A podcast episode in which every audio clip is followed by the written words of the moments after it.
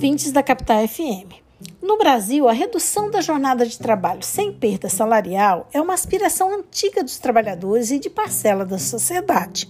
O tema tem sido debatido há no mínimo 27 anos, quando uma proposta de emenda à Constituição que sugere a redução da carga horária de trabalho de hoje, que é de 44 horas para 40 horas semanais, foi proposta na Câmara dos Deputados, que foi a PEC 231 de 95. Os principais argumentos que dão suporte a esta PEC e a outras propostas semelhantes que estão tramitando no Congresso Nacional são baseados na possibilidade de conferir mais tempo livre para o trabalhador e também na abertura de novos postos de trabalho. Ao longo desse período, acadêmicos, políticos, representantes sindicais de trabalhadores e de patrões têm levantado argumentos pró e contra essa redução. Entretanto, a questão segue emperrada no Congresso. Na contramão do contexto brasileiro, a discussão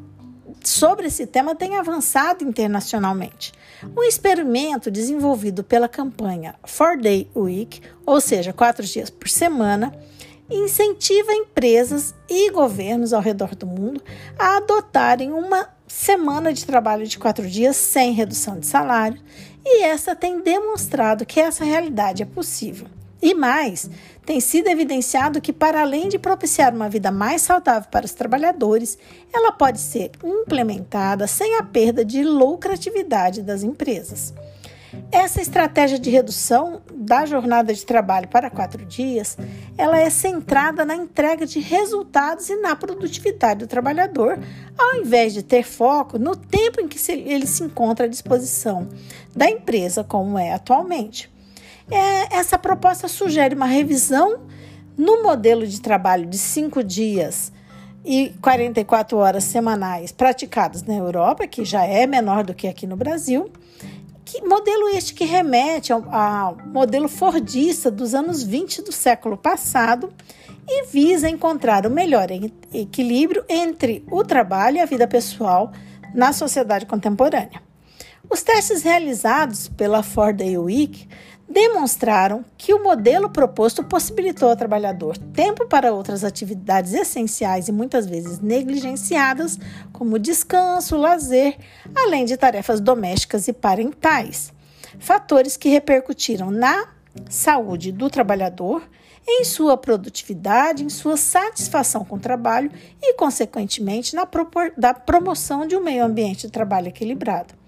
Neste ponto é importante destacar que o meio ambiente de trabalho não, não abrange apenas o espaço interno físico do estabelecimento empresarial, mas também todos os outros elementos, como relações entre as pessoas no seu local de trabalho e as condições que influenciam o trabalhador no desempenho de sua atividade, e também estas que afetam a sua saúde física e mental, seu comportamento e seus valores. No Brasil, a garantia de um meio ambiente de trabalho equilibrado está prevista no artigo 225 da Constituição. Assim, todas as medidas que visem promover a qualidade de vida do trabalhador devem ser analisadas à luz desse direito fundamental sendo que as mudanças em prol da saúde do trabalhador não podem ser encaradas apenas a partir do viés da lucratividade, mas sim do reconhecimento de que o bem-estar do trabalhador tem um real impacto na sociedade como um todo, principalmente se partirmos é, do, do, da premissa que o indivíduo passa a maior parte de sua vida útil no trabalho, exatamente naquele período da plenitude das suas condições físicas e mentais. E esse trabalho não raramente determina o seu estilo de vida e interfere no seu bem-estar e também da sua família. Cabe ressaltar aqui que tem uma, uma associação, que é a International Stress Management Association, ela apontou o Brasil como o segundo país com o maior número de trabalhadores afetados pelo burnout, que é uma síndrome que tem como principal causa o excesso de trabalho.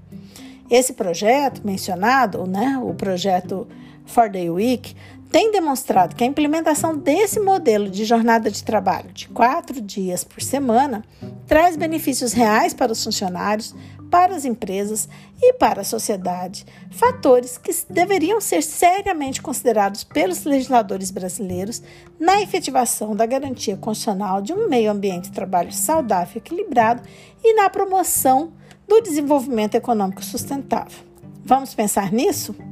Esse podcast contou com a participação de Carla Leal e Lécia Tax, membros do grupo de pesquisa sobre o meio ambiente e trabalho da UFMT, o GPMAT.